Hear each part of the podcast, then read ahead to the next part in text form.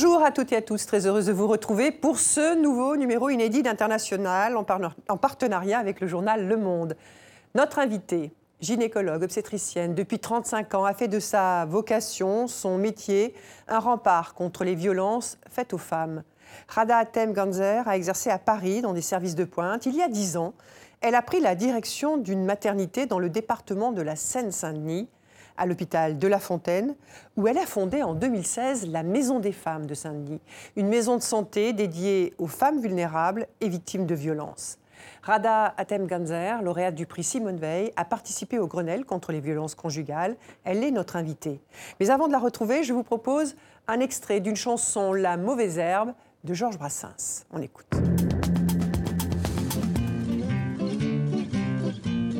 Je suis la mauvaise herbe, brave gens, brave gens.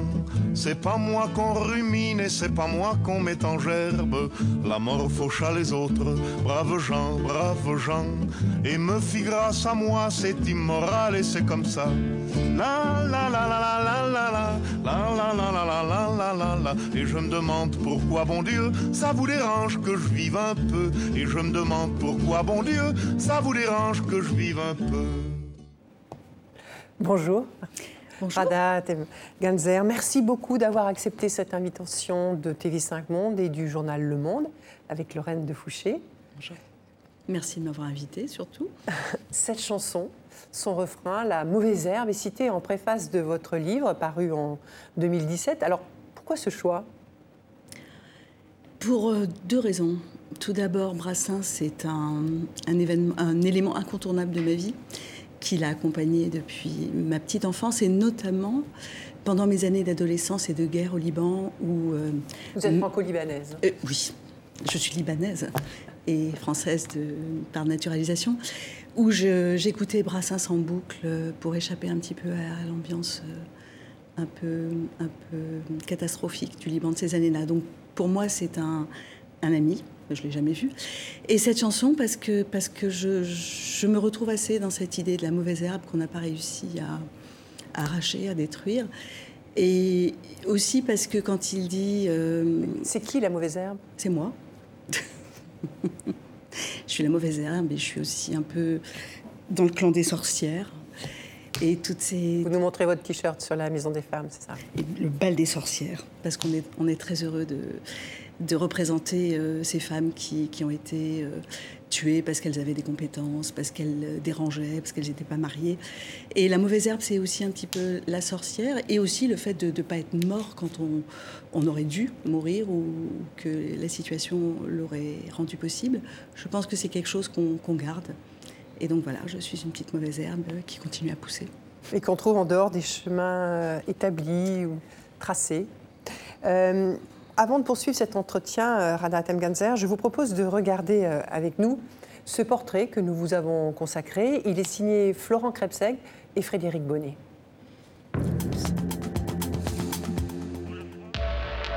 Avant de réparer des souffrances, faut-il en avoir vécu? Rada Atem, les images et les sons de votre adolescence sont ceux de la guerre civile libanaise et des bombes qui parfois sont tombées très près. L'insouciance, ne sera pas plus au programme pour vos premiers pas d'adulte. Là, je viens d'arriver à Paris. J'habite avec ma copine dans un petit studio et on fait médecine, on se soutient le moral parce que c'est pas très rigolo. Les premiers pas de gynéco-obstétricien se font dans les beaux quartiers, puis en banlieue, à Saint-Denis. Et là, le choix est fait. Viol, violence domestique, excision, grossesse non désirée, les besoins sont énormes. Votre idée d'une structure ouverte sur la rue, comme vous dites, prenant en charge l'ensemble de ces mots, voit le jour en 2016. Entre 35 et 50 femmes sont finalement reçues ici tous les jours. Cette maison à Saint-Denis, ce sont des consultations médicales, sociales, psychologiques, un planning familial, on y parle de contraception, d'IVG, on y trouve un accompagnement juridique et policier des groupes de parole, des séances de massage et même des cours de théâtre. Un lieu comme ça m'aurait beaucoup aidé. Et euh, j'étais victime d'excision quand j'étais enfant. Il y a beaucoup de femmes euh, qui, excisées qui, qui, viennent à la maison des femmes chercher un accompagnement. Oui, madame, du coup, il faut bien venir. Il hein. faut bien venir avec les résultats de l'échographie. Vous venez d'entrer des urgences de la maternité? Et bien juste avant, il y a une petite maison colorée, ben, c'est là. Athènes, cet accompagnement ne se limite pas à cette maison colorée. Le combat est politique, comme ce jour, il y a neuf mois, où le Grenelle des violences conjugales donnait ses premières pistes d'action. Vous avez participé à ces travaux. Sénateurs et députés viennent tout juste de se mettre d'accord sur un texte d'une loi qui devrait être votée dans les prochains jours. Rada Atem, vous avez dit ne pas être une experte du féminisme, mais des femmes. Alors, euh, parce que vous les soignez, vous les réparez. Alors, je vais quand même vous, parler de cette actualité euh, qui est très féministe euh, ces dernières heures. Suite à la formation d'un nouveau gouvernement en France, il y a eu deux nominations, deux nouveaux ministres hein, qui sont euh, très décriés par euh, les mouvements féministes. Euh, je parlais de ces manifestations qu'il y a eu hier, euh, où vous étiez d'ailleurs, euh, Lorraine de Fouché, pour Le Monde. Euh, alors, les féministes s'insurgent contre euh, ces deux min- ministres, euh, la police et, qui incarnent la police et la justice, euh, qui sont des ministères essentiels hein, dans le parcours euh, des violences contre les femmes. Est-ce qu'elles ont raison de dire que ces nominations, euh, celles euh, d'Éric Dupont-Moretti à, la- à la justice et de Gérard, Gérald Darmanin à l'intérieur, sont un problème ou pas? Je pense qu'elles ont raison, bien sûr. Même si euh, la présomption d'innocence existe et qu'il faut euh, À l'encontre de la respecter, Gérald Darmanin. à, l- à l'encontre de Gérald Darmanin, euh, c'est quand même problématique de nommer à ce poste, qui est extrêmement sensible, quelqu'un qui est, entaché de quelque chose euh, qui euh, correspond exactement au combat de, ces femmes. Donc je comprends tout à fait leur colère. Et con- concernant Dupont-Moretti, moi, je fais partie des gens qui ne comprenaient pas très très bien qu'on puisse défendre des agresseurs, des, des tortionnaires. Et j'ai- Mais un avocat défend. tout. alors, ma fille, qui tout est avocate, m'a formé euh, le contradictoire, euh, le droit d'être défendu, et je comprends. Je comprends qu'on puisse être euh, provocateur dans, dans ces situations-là. Mais, mais là encore, est-ce que, est que finalement, c'est vraiment la bonne personne? Est-ce qu'on peut changer complètement? Quand on entend en plus les propos que ces deux personnes ont tenus dans des vidéos euh, historiques, euh, malheureusement exhumées, on a le droit d'être inquiet. Vraiment. Mais qu'est-ce qui vous inquiète concrètement? Eh bien, que, les sujets que nous portons, que les sujets qui, sont les, nôtres, euh, ne soient pas euh, traités avec l'importance qu'ils euh, qu'ils méritent, parce que il semblerait que pour ces deux personnes-là, ce soit des sous-sujets, notamment les réactions de Dupont-Moretti sur le phénomène MeToo, sur les agressions euh, faites aux femmes dans la rue. Alors, les agressions, on- c'est le fait de siffler les femmes. hein, oui, oui, bien le- sûr, pas de les violer. Je pense que ça n'irait pas jusque-là, mais euh, on- on peut, on peut être provoquant, mais il y a des sujets qui ne. On peut rire de tout, mais pas n'importe comment, pour paraphraser Charlie. Vous, Lorraine, qui étiez sur ces manifestations, euh, une question à, à- Rada Euh, la question, c'est plus sur euh, à quel point tout ce, tout ce champ féministe émergent en France pourrait devenir politique. C'est-à-dire qu'on on voit les, dans les manifestations, il y a de plus en plus de monde, mais concrètement, les partis politiques ont encore du mal à s'approprier ces thèmes-là. Qu'est-ce que vous en pensez? Est-ce que, en gros, tant que ce sujet n'est pas politique euh, et reste euh, sociétal, voire même un peu intime, il va avoir du mal à vraiment euh, imprimer dans l'opinion publique Mais clairement, et de toute façon, je pense que l'ambition de, ce mouvement est d'être politique et de, faire pression sur le gouvernement et, d'obtenir. elles sont parties billes en tête pour obtenir le remplacement de, de ces deux nominations. Ça, on verra. Ça, c'est mais- politique. Euh, euh, Lorraine de Fouché a, a réalisé un, un documentaire hein, et Le Monde a fait euh, série de papiers sur euh, les féminicides. Ce terme est souvent euh, controversé. Qu'est-ce que, qu'est-ce que vous en pensez, vous, du mot féminicide? Je pense qu'il est. Alors, j'ai lu tous les contradictoires et tout ce que ça pouvait porter à confusion, mais je pense que c'est un bon terme. Parce que quand j'étais plus jeune, ce sujet n'était ni, euh, ni porté, ni nommé, ni n'existait pas. Et là, aujourd'hui, les gens ont parfaitement compris ce que c'est qu'un féminicide et euh, en quoi c'est différent de d'avoir juste euh, tué une femme parce qu'on voulait lui voler son sac ou, ou parce qu'elle était une victime collatérale d'autre chose. Et finalement, je crois que ce mot nous a beaucoup aidés. Donc c'est un coup de projecteur sur, ça permet un coup de projecteur sur les violences faites aux, faites aux femmes et, Et une définition. et une définition. Ouais. Euh, alors, je- on l'a dit dans le, le portrait qui vous a été consacré, vous vous occupez, vous avez fondé, vous avez créé et vous travaillez à la Maison des femmes de, Saint-Denis. on sait que ce département a payé un lourd tribut à la, pandémie du, Covid-19, hein, mais qui n'est toujours pas terminée d'ailleurs, avec une surmortalité très élevée dans ce, dans ce département. vous, quel bilan vous tirez de cette période? Je crois que vous avez eu le Covid-19 d'ailleurs vous-même. Oui, j'ai eu cette chance d'avoir une forme tolérable. Tolérable. Et, alors, comment vous l'avez vécu, vous, cette, euh, cette, déjà la période du confinement euh, à la Maison des femmes de Saint-Denis? Alors, en tant que médecin, je l'ai vécu de, plusieurs manières. D'abord, c'était un, un champ totalement nouveau, un champ très déroutant, parce que on n'avait que des questions et zéro réponse. Et euh, moi, enfin, j'en profite pour dire que je suis extrêmement surprise euh, qu'on n'ait eu aucun retour d'expérience de la Chine, de l'OMS euh, et de tous les pays qui, avant nous, avaient traversé ce genre d'épreuve. Je prends l'exemple des accouchements. Euh, il y a eu des tas de femmes qui ont dû accoucher en Chine pendant cette période-là. Nous, on était incapables de dire aux femmes si c'était dangereux, si elles allaient le transmettre à leur bébé, si c'était dangereux pour les bébés, si on pouvait allaiter, si on pouvait avoir son mari. On n'avait que des questions. Et c'était très déroutant. Et donc, il y a eu un mouvement comme ça de gynécologues, euh, euh, notamment en Ile-de-France, où on passait notre temps. Et toi, tu fais comment Et toi, tu penses quoi Et, qu'est-ce que tu as observé chez toi? Donc, ça, c'était assez professionnellement anxiogène. À la Maison des Femmes, on avait la chance en fait euh, de ne pas être confinés. Donc on était là et on savait pourquoi on était là. Et ça, c'est quand même, je trouve, euh, très euh, réconfortant de pouvoir exercer son métier et de pouvoir être aux premières loges en cas de besoin. Et donc on a eu une action envers les femmes victimes de violences qu'on a continué à suivre par téléconsultation tout en étant présents si jamais elles avaient besoin en urgence.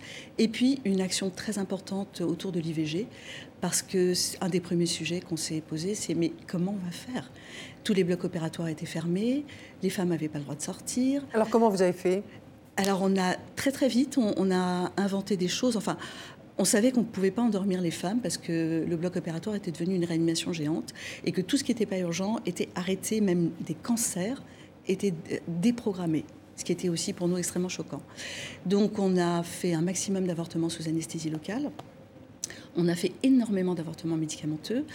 Et puis, on, on s'est rapproché d'une clinique qui acceptait les avortements euh, sous anesthésie générale parce que leur bloc opératoire tournait encore. Mais là encore, c'est compliqué parce que la médecine libérale, il y a de l'argent. Et c'était pas le service euh, vraiment qu'on voulait donner aux femmes. Donc, on a, on a essayé de bricoler. Et puis, on a fait des demandes au gouvernement dont certaines ont été entendues, comme la possibilité d'avorter à la maison jusqu'à neuf semaines d'aménorrhée. Et d'autres ont été systématiquement retoquées au Sénat, à l'Assemblée nationale. Oui, vous avez demandé un délai supplémentaire. Hein, on a demandé, et là c'était vraiment le diable, euh, que les femmes puissent avorter euh, au-delà des, au-delà de, la loi actuelle, euh, alors que dans plein de pays européens, c'est le délai est beaucoup plus long et que ça pose aucun problème. C'est ce que dit Simone de Beauvoir. D'ailleurs, c'est intéressant qu'en fait, les, droits des femmes ne sont jamais acquis. Et justement, dès que des crises peuvent émerger, qu'elles soient économiques ou sanitaires, euh, les, premiers droits reculés sont souvent les droits des femmes. Est-ce que c'est quelque chose que. C'est une idée qui vous parle?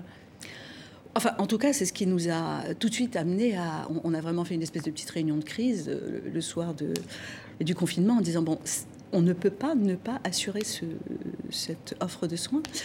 Et il y a quand même des États aux États-Unis qui ont essayé de, décréter qu'en période de Covid, on n'avortait plus, mm. parce que c'est pas urgent d'avorter. Et euh, ça en dit long sur effectivement euh, qu'est-ce que c'est que ce droit à disposer de son corps, notamment quand il est euh, cadré par des hommes blancs d'un certain âge pour lesquels c'est pas un sujet. Mais les femmes ont continué à venir. Les femmes ont continué à venir parce que, alors pas toutes les femmes, et c'est là aussi où on était inquiet. Une femme qui veut avorter, ça je crois que les gens ils ont toujours pas compris ça, elle fera n'importe quoi pour avorter. Elle éventuellement euh, sortira en période de Covid et elle fera 3 km à pied si besoin. Donc ces femmes-là sont venues.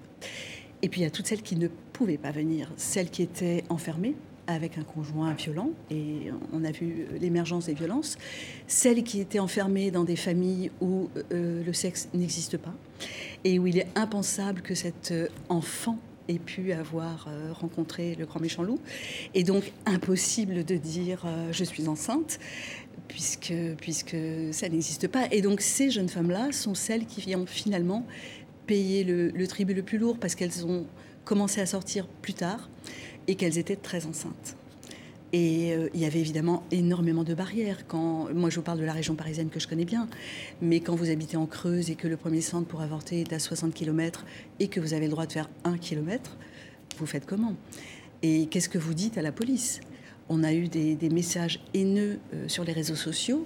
Euh, vous n'avez que ça à faire, vous êtes au chômage, votre seule idée c'est de tuer des, fœtus alors que les gens meurent. Et il y a même un, homme qui nous a écrit, oui, prenez l'autorisation de sortie et rajoutez une case, je dois sortir pour tuer mon fœtus. C'est effarant. Alors, vous, venez d'évoquer la, situation des femmes victimes de violences et qui étaient, euh, pour certaines, euh, enfermées euh, chez elles. Il y a eu ce numéro, il y a un numéro qui a été qui n'était pas destiné aux violences contre les femmes, mais qui a été ouvert pour justement permettre aux femmes qui étaient victimes de violences de, se manifester au-delà du 39-19, hein, qui est le numéro d'écoute pour les femmes victimes de violences. Euh, on sait que, en tout cas, le 39-19 a reçu 5200 euh, appels pendant le confinement. C'est deux fois plus que l'an dernier à la même période. Euh, la moitié des femmes qui ont appelé ce numéro ne s'étaient jamais manifestées jusqu'alors auprès de ce service. Vous, sur la question des violences, qu'est-ce que vous avez constaté à la Maison des femmes? Alors on a constaté... Vous l'avez noté, cette recrudescence des violences? Oui, avec des, justement des femmes qu'on ne connaissait pas. Et beaucoup, beaucoup de demandes d'hébergement d'urgence, en fait. Et c'est ça qui était un peu compliqué pour nous, parce qu'on ne fait pas d'hébergement. Euh, on a eu la chance de pouvoir disposer de, bénéficier de dispositifs euh, nouveaux mis en place, comme des nuits d'hôtel. Il y a eu des euh, ouvertures aussi, même de, lieux pour les femmes victimes de violences. Hein. Et qui étaient très vite saturés. Euh, ce qui nous a vraiment tiré d'affaire, c'est de pouvoir accéder au partenariat qu'avait mis en place la Fondation des femmes avec les hôtels Accor et d'avoir la possibilité justement de, d'héberger une femme comme ça euh, dans, l'heure qui suit, puisqu'il y avait toujours des chambres libres et, qu'on avait euh, un, une espèce de compte en banque qu'on pouvait consommer.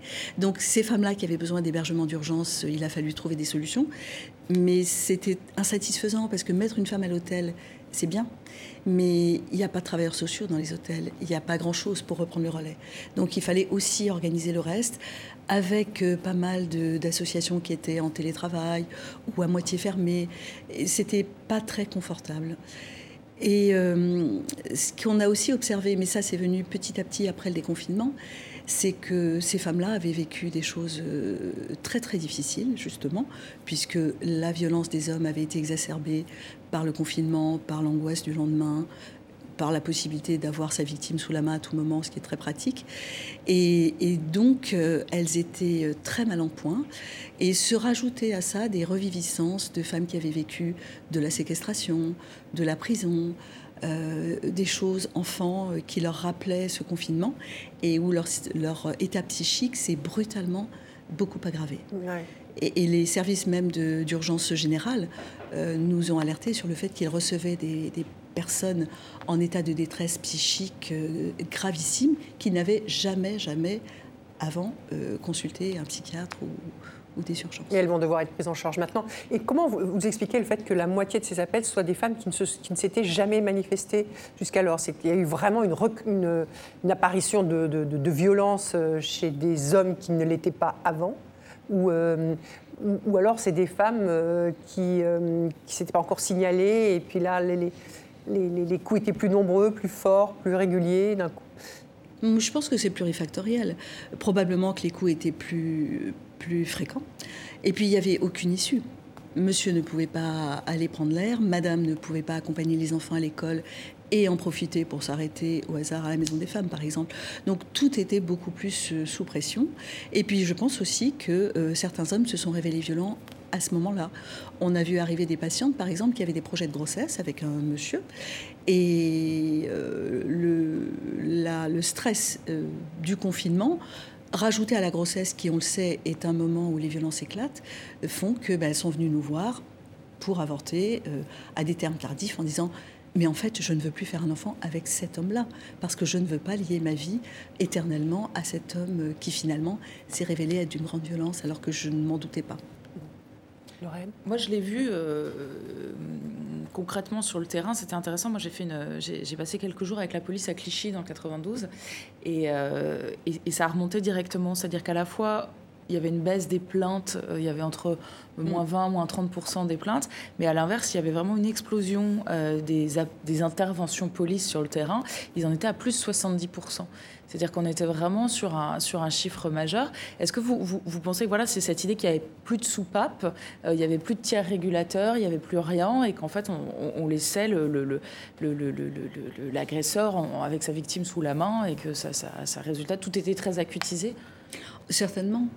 Certainement. Et puis je crois que les, la police et la gendarmerie avaient reçu l'ordre de, se déplacer euh, plus fréquemment qu'avant. Donc ça explique aussi l'augmentation des déplacements. Il y a plein de raisons. Il y a les voisins qui d'habitude sont pas là et qui étaient en télétravail et qui entendaient des choses qu'ils n'entendaient pas forcément d'habitude. Oui, il y a eu beaucoup de signalements de voisins, Voilà. Mm. Et, je, il y a les enfants pour lesquels c'était encore plus catastrophique parce que eux, euh, souvent c'est l'école qui sert de d'alerte en disant bah, je crois qu'il y a un problème. Et là, pas d'école, euh, personne pour alerter. Et encore les voisins qui entendaient des choses et qui appelaient le, le, 119 où ça a augmenté de 120%, je crois, les appels. Donc, euh, plein de raisons expliquent à la fois l'augmentation des, des, violences et l'augmentation de, de l'identification et du signalement. Mais alors, justement, augmentation de l'identification du signalement, mais pas des plaintes, puisqu'il y a eu une baisse de, 20% euh, des plaintes. Alors, comment ça s'explique? À la Maison des femmes de Saint-Denis, vous, euh, il y a une, antenne, je ne sais pas si c'est une antenne, mais en tout cas, les femmes peuvent porter plainte au sein même de la Maison des femmes. Et alors, pourquoi ces, plaintes euh, n'ont pas été on déposées? était, on était les premiers surpris parce qu'on avait des points réguliers où justement on disait non mais il y a 20% de...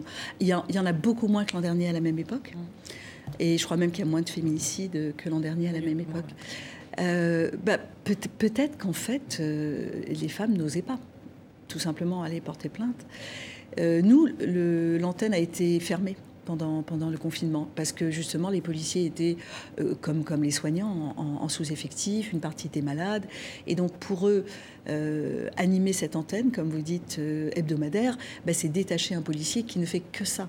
Donc évidemment, il n'est pas multitâche comme commissariat, donc le commissaire m'a tout de suite dit bon, j'arrête, on reprendra à la, fin du confinement. C'est ce qu'on a fait.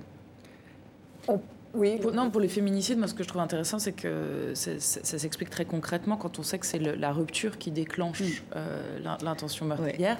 Et ben avec le confinement, c'était un petit peu compliqué de, de, rompre. Et, c'est assez intéressant cette idée que ça s'est directement retrouvé dans les statistiques mm. euh, qui euh, sont, sont, restées un petit peu, effectivement, un peu plus basses et, à partir du moment où ça s'est déconfiné, le rythme régulier des meurtres a, repris.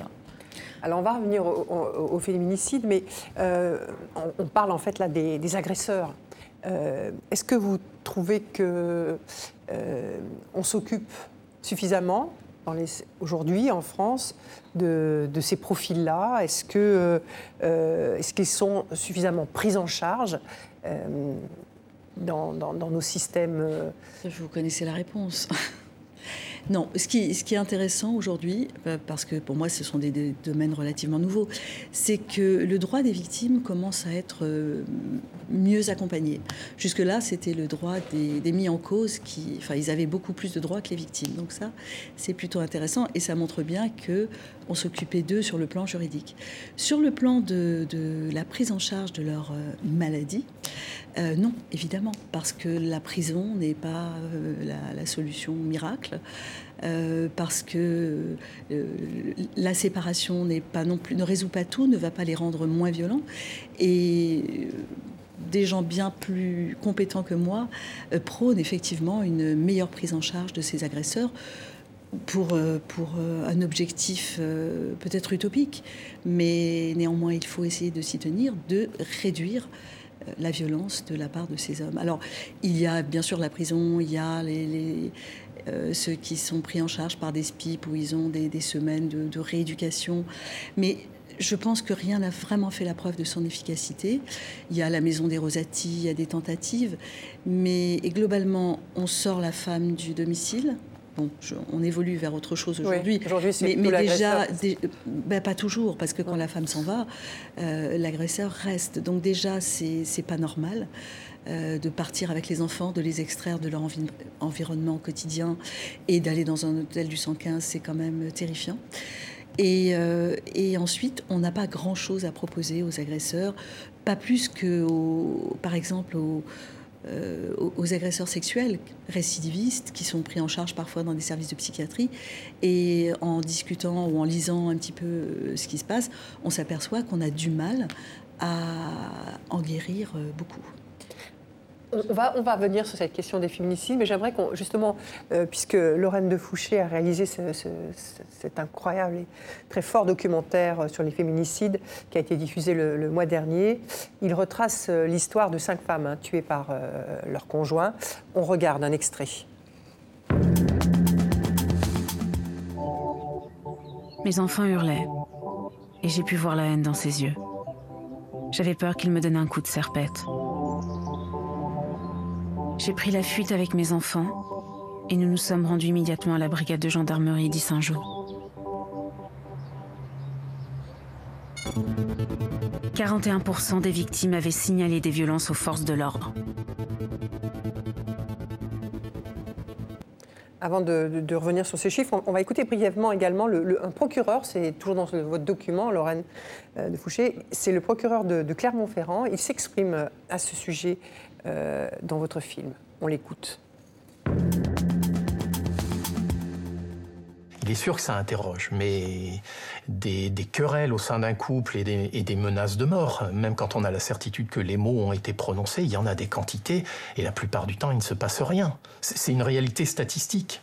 Et on passe effectivement notre vie professionnelle, policier, gendarme, magistrat, à mettre dans des cases. Ça, c'est très grave, c'est le tribunal. Ça, c'est très très grave, c'est la cour d'assises. Ça, c'est pas grave du tout, c'est le rappel à la loi. Ça, c'est moyennement grave.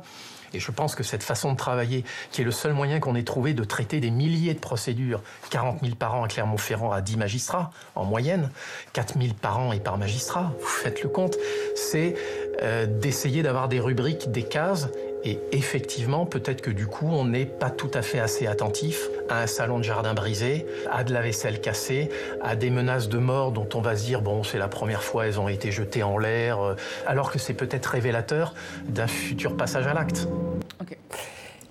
Les chiffres sont, accablants. Euh, une femme sur deux tuée par euh, son conjoint avait déjà signalé cette violence aux policiers. On entend ce, procureur dire sa difficulté, en fin de compte, à mesurer le danger.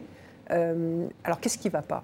On ne mesure pas euh, euh, de façon vraiment réelle les, dangers auxquels sont confrontées les femmes dans, leur couple, dans leur relation avec un conjoint violent? Bah, écoutez, je, pense que je ne suis pas capable de répondre vraiment à cette question. Ce que je peux dire, c'est simplement que les femmes elles-mêmes ne mesurent pas toujours et, et que parfois elles portent plainte, elles retirent leur plainte, les policiers se disent bah, n'importe quoi, alors que c'est un symptôme quand même euh, tout à fait préoccupant, euh, que parfois elles vont à l'hôpital plusieurs fois pour des violences et que personne finalement ne fait le lien entre toutes ces hospitalisations. Je pense que notre système de repérage et d'alerte est très déficient. Et, c'est pour ça qu'il faut l'améliorer. Après, j'entends la détresse de ce magistrat qui m'évoque la détresse des médecins. C'est-à-dire que trier des, urgences, c'est très compliqué et qu'on a tous le stress de se dire, mon Dieu, est-ce que je vais laisser repartir une urgence que je vais qualifier de bobo et qui va mourir? C'est quelque chose qui, chez nous, médecins aux urgences, est, très fort. Et, je, pense que, que 4000 dossiers par magistrat, euh, c'est du grand n'importe quoi. Problème de euh, moyens. Bah, je ne veux pas qu'on se cache derrière le problème des moyens, c'est pas vrai, parce qu'on euh, on peut donner des moyens. Mais effectivement, si, si vous recevez euh, euh, X mille patients en urgence, vous allez faire une erreur. Vous allez sous, sous-estimer un truc. Et, ce n'est pas normal. Donc, aussi bien nous, médecins, que eux, magistrats, doivent avoir des moyens pour pouvoir justement mieux investiguer, mieux repérer les symptômes, euh, pour avoir un diagnostic plus fiable. Je suis désolée, j'emploie des mots de ma, spécialité, mais je, trouve vraiment un, parallèle très intéressant. Moi, j'allais rebondir exactement et aussi avec un petit peu un vocabulaire médical. Euh, ce que raconte ce, sonore du, procureur de Clermont-Ferrand, c'est vraiment les difficultés françaises de compréhension des violences conjugales et, et la problématique majeure, c'est que nous, on est encore sur une lecture incidentaire. C'est-à-dire qu'on va on va, on va appréhender la violence conjugale par incident. C'est-à-dire qu'à chaque fois, on mesure la taille des bleus, ça donne un nombre de jours d'ITT. En fonction du nombre de jours d'ITT, ça fait une procédure ou pas. Mais en fait, ce que disent les spécialistes anglo-saxons, qui ont vraiment travaillé la matière, ils expliquent que ces, violences intra, intrafamiliales, c'est une maladie chronique. Et, il faut arrêter de mesurer les incidents, il faut arrêter d'évaluer ça en fonction des blessures. Ce qu'il faut mesurer, c'est un indicateur qui est beaucoup plus pertinent, c'est le contrôle. C'est-à-dire que plutôt que de mesurer, euh, bien sûr, les blessures physiques sont importantes parce qu'en termes d'objectivation de la preuve derrière pour la procédure, ça fonctionne bien. Judiciaire. Mais ce que démontrent les études anglo-saxonnes sur la matière, c'est que par exemple dans les cas de féminicide, le, le, facteur principal de létalité, donc ce qui fait concrètement qu'on a le plus de risque de mourir quand on est dans une relation euh, profondément dysfonctionnelle, c'est le niveau de contrôle que l'agresseur a sur sa victime. L'emprise en fait. Voilà, l'emprise en fait on parle du point de vue de la victime. Euh, mais si vraiment on veut avoir un terme euh, efficace, c'est le contrôle, c'est-à-dire c'est qu'est-ce que l'auteur, les stratégies que l'auteur met en place sur la victime pour conserver son appartenance. Et d'ailleurs, quand on dit que c'est l'intention de rupture qui déclenche le féminicide, c'est une sanction par rapport à une perte de contrôle. C'est-à-dire que la victime essaye de sortir d'un niveau de contrôle qui pour elle devient invivable, et donc euh, la sanction tombe, et souvent c'est le meurtre. Oui, mais la question c'est comment, euh, comment identifier ce contrôle, comment le quantifier. Et euh, clairement, on n'a pas encore bien les outils. Mais peut-être que les anglo-saxons. par exemple, au Canada, il y a des échelles, ils ont créé des, des échelles d'évaluation de risque homicidaire et il y a notamment une. Comme la douleur d'ailleurs euh, dans les. Exactement. services, et, euh, et, au Canada, il y a un questionnaire de, de, 42 questions qui est euh, présent dans les hôpitaux, dans les écoles et qui à chaque fois permet de, cocher des cases et d'évaluer la gravité de la situation. Alors. vous, justement, dans, dans l'exercice de votre, de votre métier, vous avez participé au, au, Grenelle des violences conjugales en novembre dernier et le gouvernement avait annoncé 30 mesures euh, et les députés et les sénateurs ont trouvé un accord cette semaine sur une proposition de loi qui sera étudiée dans les prochains jours, prochaines semaines. Euh, et il y a une de ces mesures qui vous concerne directement et qui, pourrait peut-être aider dans ces cas-là, c'est la levée du secret médical euh, en cas de danger immédiat pour la victime. Est-ce que vous, vous l'avez déjà fait? Face à des femmes qui euh, sont venues et manifestement qui étaient euh, battues, subissaient des violences, mais qui n'étaient pas en mesure d'aller porter plainte ou, euh. Alors non, je ne l'ai jamais fait en dehors des cas de vulnérabilité prévus par la loi, à savoir la minorité, à savoir l'état de grossesse, alors on peut se poser des questions sur euh, pourquoi une femme enceinte euh, serait-elle plus à protéger qu'une femme pas enceinte? Certes, il y a un bébé, mais être enceinte ne vous rend pas forcément euh, sans, ressources. c'est une question très compliquée parce qu'il y a une chose qui est quand même gravement mise en jeu par cette possibilité, c'est le lien de confiance qu'a la patiente avec son médecin. Et si elle se dit, il risque de faire état de quelque chose dont je ne veux pas qu'il fasse état, peut-être que ça va l'empêcher de parler. Et justement, ce qui nous permet, nous, d'avoir un dialogue avec nos patientes, c'est que nous ne sommes pas la police. C'est que nous sommes là pour elles, pour leur santé. Alors, ça nous met parfois dans des conflits euh, très, très cornéliens. Et je si la loi le permet maintenant, si la loi permet mais de, de lever ce secret médical. On ne va pas le faire n'importe comment parce que justement on veut garder ce lien de confiance. Alors je pense que si un jour j'étais intimement persuadée que euh, la mort était au bout du chemin, là je, pourrais me mettre dans la case, oui cette femme est vraiment vulnérable et je vais finalement pouvoir agir à sa place. Mais les femmes victimes de violences, qui sont victimes de contrôle en fait, euh, comme euh, vous nous l'avez si bien expliqué, elles ne supporteront pas que le médecin aussi devienne contrôlant. Donc il faut être très très prudent avec cette, euh, cette euh, opportunité. Lorraine?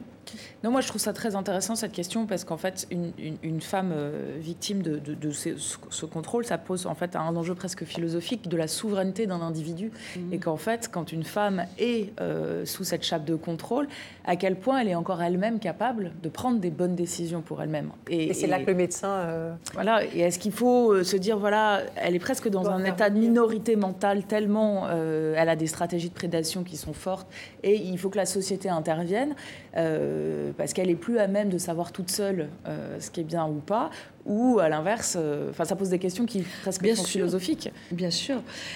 Mais nous, on est beaucoup dans la pédagogie. Mm. Parce que c'est une question qu'on peut, on retrouve à, à plein de moments. vous suivez une patiente qui est séropositive et qui ne veut pas informer son mari. Qu'est-ce que vous faites? Vous donnez rendez-vous au mari? Non, vous n'avez pas le droit secret médical. Donc euh, cette question philosophique de la protection, euh, elle, est posée à nous régulièrement. Je pense que si une femme était incapable de, nous entendre quand on essaie d'expliquer pourquoi on est inquiet, quels sont les indices de, gravité qui font qu'on aimerait beaucoup, beaucoup appeler la police, euh, il est possible qu'on passe à l'acte clairement. Mais pas, pas avant d'avoir épuisé des, stratégies. Voilà, d'autres stratégies. Parce qu'il faut quand même qu'elles sachent qu'elles peuvent venir parler en toute confiance et qu'on ne fera pas quelque chose qu'elles ne veulent pas qu'on fasse. Alors, dans la lutte contre les violences faites aux femmes, il y a les mutilations sexuelles en Seine-Saint-Denis. Euh, c'est le département dans lequel il y en a le plus. 14% hein. des femmes en sont victimes. Euh, une pratique qui tient souvent à la culture des pays d'origine. Je voudrais que nous écoutions euh, Aïcha. Elle a été excisée, elle témoigne. On l'écoute. J'aimerais que les gens se mobilisent un peu plus à, ce sujet et, et, que certaines familles qui pratiquent encore ce genre de choses réalisent tous les impacts que ça peut avoir. Ça détruit des familles, ça détruit une vie, ça détruit une personne. Une maman n'est pas censée euh, n'est pas censée mutiler sa fille parce que c'est une mutilation. Qu'en faisant ça, elle va la priver euh, de tellement de choses. Surtout qu'en général, ceux qui le font subir à leur fils, elles-mêmes l'ont subi. Elles devraient être encore plus conscientes de l'impact que ça a. L'amener à l'abattoir, comme ça, je trouve ça inconcevable. Alors en France, c'est à l'abattoir. L'abattoir. c'est sûr.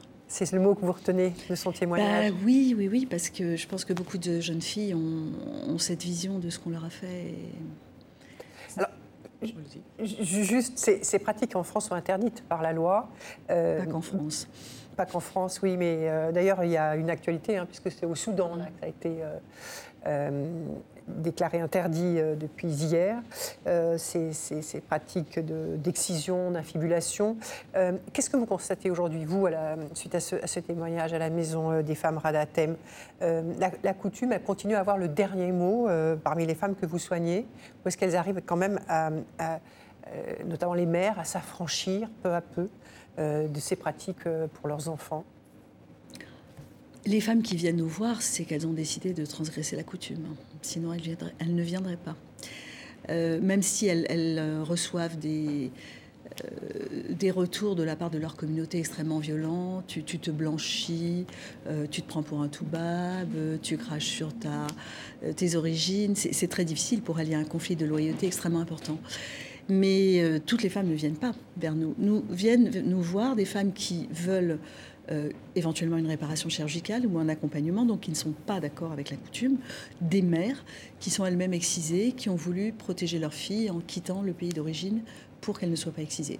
Donc ces femmes-là, elles, euh, elles, ont intégré le fait que cette coutume était néfaste et que euh, finalement, il fallait arriver à s'en débarrasser. Le problème, c'est que c'est une coutume qui, certes, est perpétuée par des femmes, mais au bénéfice des hommes. Et on revient toujours à cette question de à qui le crime profite. Et on voit bien que malgré le travail des associations sur le terrain, malgré les lois, parce qu'il y a 35 pays en Afrique où c'est interdit, mais interdit ne veut pas dire n'est pas réalisé, parce que la plupart des gens ne sont jamais punis. Et tant qu'il y, aura des hommes pour dire je ne veux pas épouser une fille qui n'est pas excisée, il y aura des mamans pour faire exciser leur fille. Parce qu'elles ont intériorisé la coutume comme étant pour le bien de leur fille. Et ça, c'est très dur à comprendre pour une, gamine française qui a la peau noire, qui est née en France et qui a été éduquée dans une école de la République. Euh, en quoi elle est concernée par cette coutume? Et c'est pour elle une violence encore plus importante parce que ça ne fait pas du tout partie de leur référentiel. Et le jour où, à l'occasion d'une première consultation avec un gynécologue, à l'occasion d'une relation sexuelle avec un jeune homme qui ne sait pas ce que c'est que l'excision et qui euh, les regarde effarés en disant Mon Dieu, mais qu'est-ce qu'on t'a fait? Je ne vais pas pouvoir te toucher. C'est là qu'elles euh, atterrissent très brutalement et, qu'elles prennent conscience de, de ce stigma moi, ce que je trouve intéressant dans l'excision, c'est une question même euh, assez globale qu'on pose, c'est que c'est pratiqué par des femmes sur les femmes. Mm. Et qu'il y a cette idée un petit peu euh, euh, qui circule dans l'inconscient collectif qu'à partir du moment où on est une femme, on serait plus enclin à être féministe et à être. Alors qu'en fait, l'excision montre bien ça. Comment est-ce que vous expliquez que ce soit des femmes qui pratiquent ça sur des femmes? Ben, C'est ce que je disais, c'est-à-dire que dans ces, ces pays-là, avec des cultures où finalement l'objectif d'une femme, c'est de se marier, c'est de faire des enfants. Ça sert pas à autre chose, une femme. Eh bien, si une femme n'est pas mariable, c'est terrible pour la famille. Ça veut dire que la mère a raté son éducation et ça veut dire qu'elle ne sert à rien, c'est une bouche inutile. Donc, ce que font les mamans, en fait, et, ce qui est affreux, c'est qu'elles reproduisent quelque chose dont elles ont souffert, mais toujours dans cette idée que je vais rendre ma fille mariable. Je vais rendre ma fille mariable en la transformant en ce qu'attend l'homme, c'est-à-dire une femme excisée, donc une femme une femme honnête n'a pas de plaisir, nous dit Léo Ferré, c'est vraiment ça. Et puis une femme vierge. Et ce sont ces deux injonctions, en fait, qui pèsent sur tant de femmes dans le monde, qui aboutissent à des crimes d'honneur, qui aboutissent à, des, des, lapidations, à des jets d'acide, à de l'immolation. Une femme honnête et vierge, et de préférence n'a pas de plaisir. Alors justement, vous parlez des, femmes, euh, une femme honnête et une femme vierge, euh, selon certaines coutumes. Euh, vous avez, à la Maison des femmes, accepté de faire de la reconstruction d'hymen. mais vous, vous êtes partagé sur cette reconstruction, parce que votre, vos plus belles victoires, c'est de convaincre les femmes de ne pas, de ne pas le faire. C'est ça? Oui. Pourquoi? Mais parce que c'est absurde de se faire opérer. Vraiment, c'est euh, le risque chirurgical est infime, euh, même si je, le mets un peu en avant. Mais payer de l'argent pour se refaire mettre un tout petit bout de tissu, dans l'espoir que euh, votre futur conjoint n'y verra que du feu, c'est quelque part renoncer à des centaines et des milliers d'années de lutte féministe pour avoir le droit de disposer de son corps, parce qu'il n'y a pas que l'avortement, il y a aussi le droit d'avoir une sexualité choisie, épanouie, avec le nombre de partenaires qu'on veut, quand on veut, comme on veut. Eh bien, je, trouve ça tellement désespérant, ces jeunes femmes qui, euh, la plupart du temps, elles sont nées en France. Elles ont, euh, elles ont eu des histoires d'amour. Et là, brutalement, elles se disent, non, il va falloir que je rentre dans le rang. Je ne peux pas euh, tourner le dos à ma famille. Donc je vais prendre le mari qu'ils m'ont plus ou moins choisi. Et comme par hasard, ce mari est très très très moderne, sauf sur ce sujet-là. Ça, ça ne peut pas passer. Et, en fait, c'est la première question que ces hommes posent à, leur futur. Euh, est-ce que tu es vierge? Et alors évidemment, elles sont tellement tétanisées qu'elles disent Mais oui, bien sûr. Et après, c'est l'engrenage du mensonge. Alors pourquoi accepter de refaire des de reconstruire des hymen je suis complètement euh, ambivalente. Merci de le pointer du doigt, c'est sympa. Mais parce que parfois, elles me, elles me font tellement de peine. Je les sens tellement incapables de faire autrement parce que je leur dis bah, prenez la pilule, arrêtez-la la veille, vous allez saigner, serrez les, les cuisses très fort, faites semblant que vous n'avez jamais vu un sexe d'homme. Ça marche parce que, quand même, ça fait des milliers d'années que les femmes font semblant à la fois dans, dans, le plaisir et à la fois dans la première fois. Et j'ai l'impression que ce geste, en fait, leur, donnerait comme une espèce de, euh, c'est un mantra, c'est un doudou. C'est voilà, je suis opérée, donc il va rien m'arriver. Et je passe mon temps à leur dire, vous n'allez peut-être pas saigner, ça va peut-être pas fermer aussi bien que vous pensez, et finalement, ça ne sert vraiment à rien. Et quand je n'arrive pas à les rassurer et que je sens qu'il y a une menace familiale importante, je leur dis bon bah vraiment je le regrette, mais mais je vais le faire parce que ça va peut-être vous aider. Alors, si vous voulez bien, peut-être, euh, il nous reste une dizaine de minutes. Je voudrais, euh, vous nous avez dit, quand je vous ai présenté comme franco-libanaise, vous avez dit je suis libanaise. Euh, je voudrais qu'on aborde un petit peu la situation au Liban de ces derniers mois. mais avant, on va, on va hum, prendre quelques secondes et regarder un extrait d'un reportage de, France 2, diffusé la semaine dernière. Il est signé Karim Abdelkalek et il nous raconte en quelques. C'est un extrait, la situation de, de ces derniers jours au Liban. La moitié des Libanais vit aujourd'hui sous le seuil de pauvreté. Cet ancien garagiste qui gagnait 530 euros par mois nourrit désormais son bébé de 10 mois avec du pain pour économiser le lait en poudre. On met de l'eau dessus parce que le pain est trop sec. On lui donnera le biberon petit à petit parce qu'on n'a pas assez de lait. Instabilité politique, réformes économiques inexistantes, corruption, Covid-19. Le Liban vit une descente aux enfers.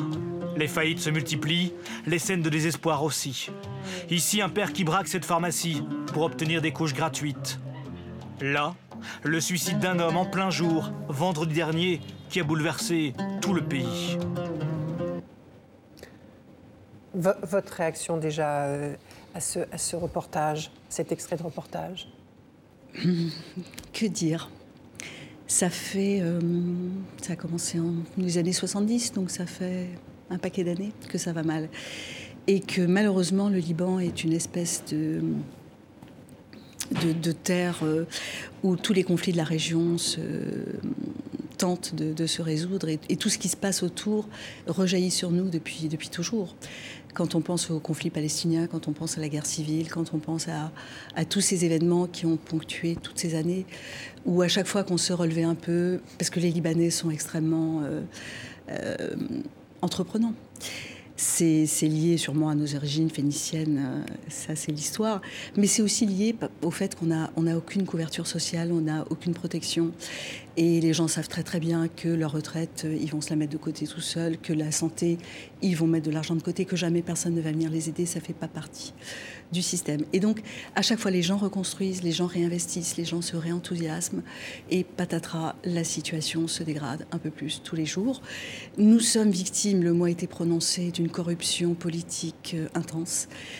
Et malheureusement, la, jeune génération qui essaye de sortir de ces, trucs euh, de comment dire de communautaires euh, qui nous qui nous pourrissent la vie depuis toujours et d'aller vers plus de transparence et de rigueur euh, n'a pas encore réussi à faire entendre sa voix.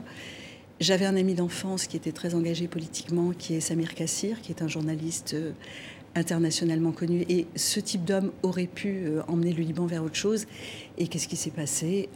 On l'a assassiné dans sa Il a été assassiné. Donc ça, ça ne donne pas beaucoup, beaucoup d'espoir. Et aujourd'hui, de voir que des gens se, suicident parce que leurs enfants n'ont pas à manger, que des hommes euh, se, suicident parce qu'ils ne peuvent pas payer la scolarité de leurs enfants. J'ai lu ce matin que la France s'engageait à aider des écoles d'obédience française euh, en payant tout ou partie de la scolarité de leurs enfants. C'est super. On a toujours été très... Euh, enfin, on s'est toujours senti comme une petite sœur de la France que la France ne pouvait pas abandonner. Pendant la guerre, quand je m'endormais, je me disais oh, mais que le général de Gaulle fasse quelque chose. Totalement absurde du haut de mes 15 ans, mais ça reste très fort. Et euh, aujourd'hui, je ne suis pas certaine que même avec l'aide de la France, le Liban, en tant que pays autonome, indépendant, cette espèce d'utopie où on était la Suisse du Moyen-Orient, où on était le seul pays où on pouvait vivre entre juifs, druzes, catholiques, euh, etc. Euh, je ne suis pas sûre que cette utopie va survivre très longtemps. Le ministre des Affaires étrangères euh, français hein, euh, a, dit au, Liban aidez-nous à vous aider. Mm. Qu'est-ce que vous comprenez cette, cette phrase pas Jean-Yves Le Drian? Je, je, non, je la comprends pas très bien. Mais c'est sûr que vous pouvez pas aider un pays où tout est chaos, où les gens eux-mêmes, c'est comme pour les femmes, si vous prenez pas votre destin en main, on va pas pouvoir vraiment le faire à votre place. Et donc, il y a euh, beaucoup de ménage à faire au Liban, en interne. Alors, il, a beaucoup été dit, hein, beaucoup été écrit que, le peuple libanais était un peuple résilient. Euh, capable, combien Capable de renaître de toutes les crises, de tous les soubresauts de l'histoire, euh, capable de, se réinventer après les guerres. Est-ce que vous pensez que ça s'applique encore aujourd'hui, cette, cette, résilience? Ou est-ce que ces mots que l'on entend, hein, d'effondrement, le Liban a 100 ans cette année. Mm. Euh, est-ce que ce mot d'effondrement est une menace euh, réelle aujourd'hui pour le Liban? Oui. Oui, on a longtemps vécu avec cette idée qu'on pouvait se relever de tout, qu'on était tellement futé, des brouillards, euh, les rois du système D, qu'on trouverait toujours une solution à tout. Moi-même, je suis, j'ai été élevée comme ça. Pour moi, je, impossible n'existe pas, n'est pas libanais. Aujourd'hui, euh, corruption, euh, situation économique catastrophique, Covid, situation politique euh, interminable, la, tension, tout ce qui se rajoute en Israël, font que malgré un, état d'esprit résolument optimiste, ben, je le suis nettement moins. Vous l'êtes moins. Est-ce que vous êtes, on peut dire, membre de la diaspora? Mm. Est-ce qu'elle a encore un rôle à jouer aujourd'hui dans ce qui se passe euh, au Liban? Bien sûr. Bien sûr. Alors, quel rôle elle peut jouer? Soutien économique, déjà, il y a énormément aujourd'hui de, de colis alimentaires qui sont envoyés, d'argent, de mobilisation internationale. Euh, Peut-être aussi éduquer les, les futurs dirigeants si on ne s'effondre pas tout de suite. Euh, la, la diaspora peut aider à ça aussi. Et on est tous, enfin, on reste libanais, hein, même après 45 ans de vie en France, on est toujours libanais. Et euh, même aux États-Unis, enfin, il y a un vrai sentiment d'appartenance. Et on est dix mille fois plus nombreux à l'extérieur qu'à l'intérieur. Donc, euh, on devrait pouvoir jouer un rôle si nous en avons la possibilité. Alors, on arrive à quelques minutes de la fin de cette émission. Euh, Peut-être j'aimerais terminer sur la Maison des femmes et sur vos engagements. Euh, fin juin, vous animiez euh, conjointement une présentation avec Ada Idrissa, la présidente fondatrice du Club des jeunes filles leaders de Guinée, qui a tweeté Je rêve de voir une Maison des femmes en Guinée et dans toute l'Afrique. Alors, est-ce que. Qu'est-ce que vous pouvez faire, vous, pour, aider ces, jeunes femmes à réaliser ce rêve et que ce rêve devienne réalité? Ben, avant l'Afrique, euh, moi, je veux en faire un peu partout en France déjà. Et ça prend, ça prend le chemin de. Ouais. Oui. Oui, oui, ça prend le chemin, et, et notamment vous, vous faisiez allusion au Grenelle. Euh, il y a quelque chose qu'on a beaucoup porté avec euh, des députés comme Guillaume Gouffier-Chat ou avec euh, Aurélien Rousseau, le directeur de l'ARS, qui est la, que l'État s'engage sur un financement de toutes les maisons qui voulaient s'installer dans un hôpital, donc qui ressemble à la nôtre. Et ce financement se ferait à travers un, un, un montant qui s'appelle euh, une MIG, mission d'intérêt général, qui est l'argent que le ministère de la Santé peut donner à des causes quand euh, le, le soin que vous prodiguez n'est pas euh, affecté à un tarif. Vous faites une appendicite, ça rapporte tant. Vous prenez en charge des femmes, ça rapporte rien. Tarification à l'acte. C'est ça. Et donc, euh, il, faut, il faut que l'État vous donne les moyens d'agir. Donc, le- la résolution 11 du Grenelle a acté cette euh, MIG, mais nous n'avons encore jamais vu ni sa couleur, ni sa, euh, sa forme. On ne sait pas quel montant, on ne sait pas combien d'hôpitaux, on ne sait pas si c'est expérimental, éternel. Donc, déjà, ça, ça serait pas mal. Euh, il y a énormément de jeunes médecins, et ça me réjouit qui viennent me voir euh, et qui me disent moi aussi je veux faire comme ça. Est-ce que tu peux m'aider? Et donc oui on a on a des formations. On donne notre ce qu'on appelle notre manuel qualité qui est notre livre de recettes euh, dans lequel il y a aussi tous nos, nos- nos errements, parce qu'on a fait des essais, des erreurs, on a modifié des tas de choses au fur et à mesure. Et donc ça, ça peut être une aide. Et d'ailleurs, aujourd'hui, il y a Bordeaux, il y a bientôt Brive-la-Gaillarde, il y a la Pitié-Salpêtrière à Paris qui est sur les rangs, euh, il y a l'hôpital de Plaisir près de Versailles. Donc il y a beaucoup d'initiatives. Et puis, on a été sollicité par euh, euh, Tahiti, le Mexique, euh, donc voilà. Et Le, Li- Liban, la Jordanie et les pays africains. Nous, ce qu'on peut faire, c'est partager le modèle. Euh, prendre des, médecins, des sages-femmes euh, chez nous en compagnonnage, parce que moi je crois beaucoup au compagnonnage, et puis lever des fonds. Parce qu'aujourd'hui j'ai des mécènes qui me donnent de l'argent pour que je puisse aider des maisons des femmes à émerger. Donc euh, ça, c'est quelque chose aussi qu'on peut faire. Et quand il y a un projet qui nous semble abouti, où il y a un vrai porteur de projet, un jeune médecin bien, bien euh, motivé, eh bien, ce qu'on peut faire, c'est lui de redonner un peu d'argent pour qu'il puisse démarrer. Parce que moi, ce qui m'a permis de démarrer, c'est quand quelques fondations privées m'ont fait confiance. Et Vous êtes allé vous-même allé chercher de l'argent d'ailleurs. Vous aviez même Oui, renoncé à votre titre de chef de service de la maternité. Vous êtes venue adjointe pour aller chercher de l'argent. Et, et- Ça et prend du temps de chercher de l'argent. Voilà. Écoutez, euh, ça prend du temps pour euh, chercher de l'argent. Il faut en trouver donc pour les maisons de femmes que vous voulez euh, créer en France. Et sur ces mots que nous arrivons au terme de cette émission. Merci beaucoup, Radatem, d'avoir accepté de répondre à nos questions, à celles de Lorraine Dufouché du journal Le Monde. Elle m'a surtout donné des explications, Lorraine. Merci. Eh oui, parce qu'elle s'est spécialisée, elle a fait ce genre, je, je- je- vraiment, je le conseille, ce remarquable document sur les féminicides que vous pouvez d'ailleurs retrouver en ligne hein, euh, sur euh, le site de France Télévisions. Euh, vous, la semaine prochaine, vous avez rendez-vous avec International et avec Dominique Larèche pour un grand entretien à Genève avec le maire de la ville, Samy Canan. Merci à toutes et à tous pour votre fidélité et à très bientôt.